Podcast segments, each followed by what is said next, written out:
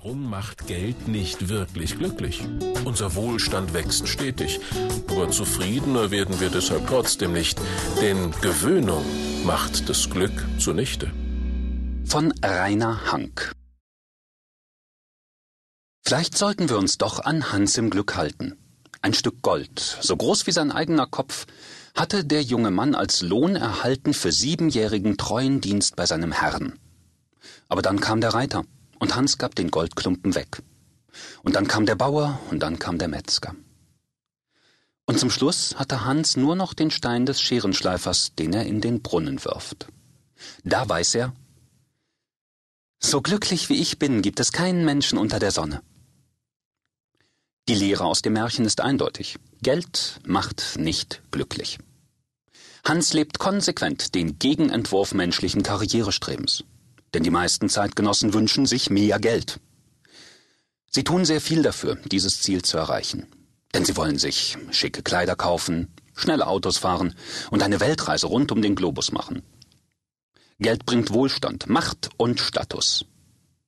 Aber bringt Geld auch Glück? Nein, wusste schon Adam Smith, der Begründer der modernen Ökonomie. In Blick auf das wahre menschliche Glück sind die Armen in keinster Weise denen unterlegen, die über ihn zu sein scheinen, schreibt der schottische Ökonom in seiner Theorie der moralischen Gefühle 1759. Mehr noch. Der Bettler, der sich am Wegesrand sonnt, hat eine Zufriedenheit, für welche die Könige kämpfen müssen. Obwohl die Menschen im Westen der Erdhalbkugel immer reicher werden, sind sie keineswegs glücklicher geworden. Dort hat sich in den vergangenen 50 Jahren das reale Durchschnittseinkommen mehr als verdoppelt. Aber die Zufriedenheit der Leute hat im selben Zeitraum keinen Deut zugenommen. Doch was ist überhaupt Glück?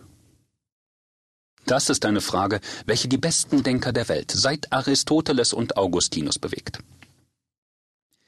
Lieben und arbeiten können heißt nur eine, aber eine besonders schöne Definition des Glücks, die von Sigmund Freud stammt, dem Begründer der Psychoanalyse.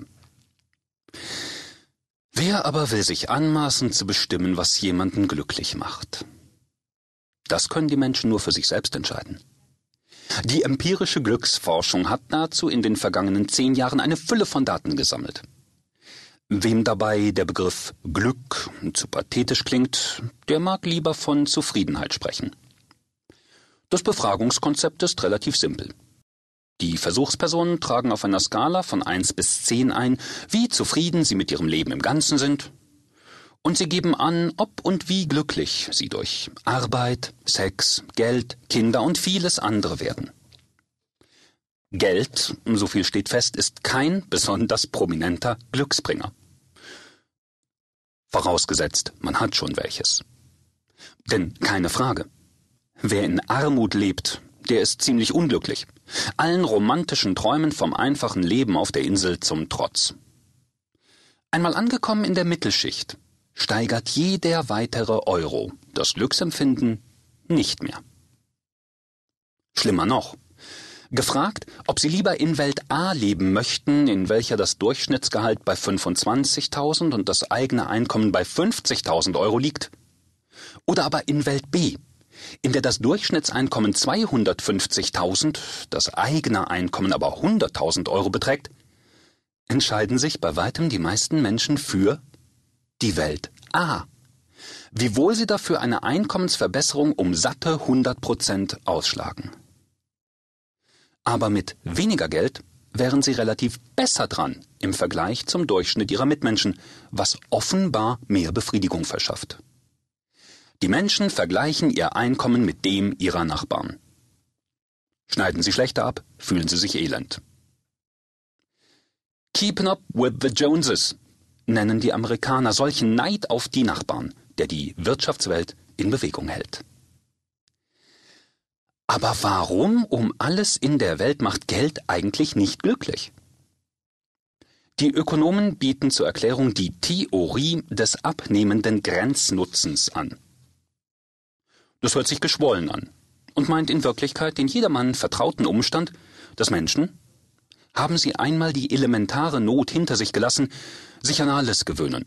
sogar an die jährliche Gehaltserhöhung. Im Maße der Gewöhnung lässt das erwartete Glücksgefühl nach.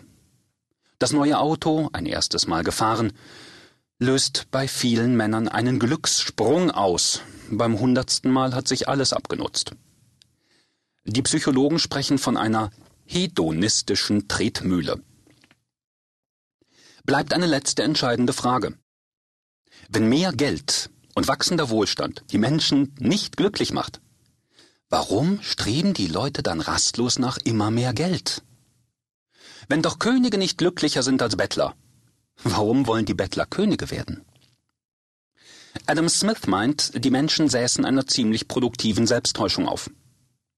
Sie glauben, dass wachsender Wohlstand sie glücklich macht und streben deshalb nach immer mehr Geld und Reichtum.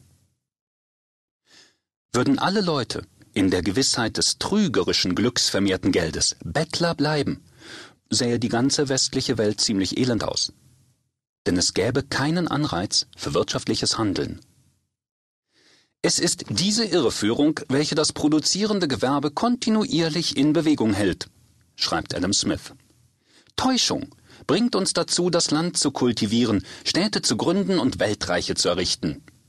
Diese Fehleinschätzung hilft uns, Wissenschaft und Künste zu erfinden, die das menschliche Leben verschönern. Das hat den gesamten Globus vollständig revolutioniert. Es ist wie mit den kleinen Kindern. Obwohl die Balken, sind sie einmal auf der Welt nachweislich, ihre Eltern ziemlich unglücklich aussehen lassen, glauben doch alle Paare felsenfest daran, dass Kinder die Erfüllung ihres Erdenglücks sind. Das ist gut so denn andernfalls wäre die Menschheit längst ausgestorben. So ist es auch mit dem Geld. Die Anhäufung von Reichtum macht die Menschen nicht wirklich glücklich. Dass sie aber gleichwohl daran glauben, bringt eine Wirtschaft in Fahrt und hält eine Gesellschaft am Leben.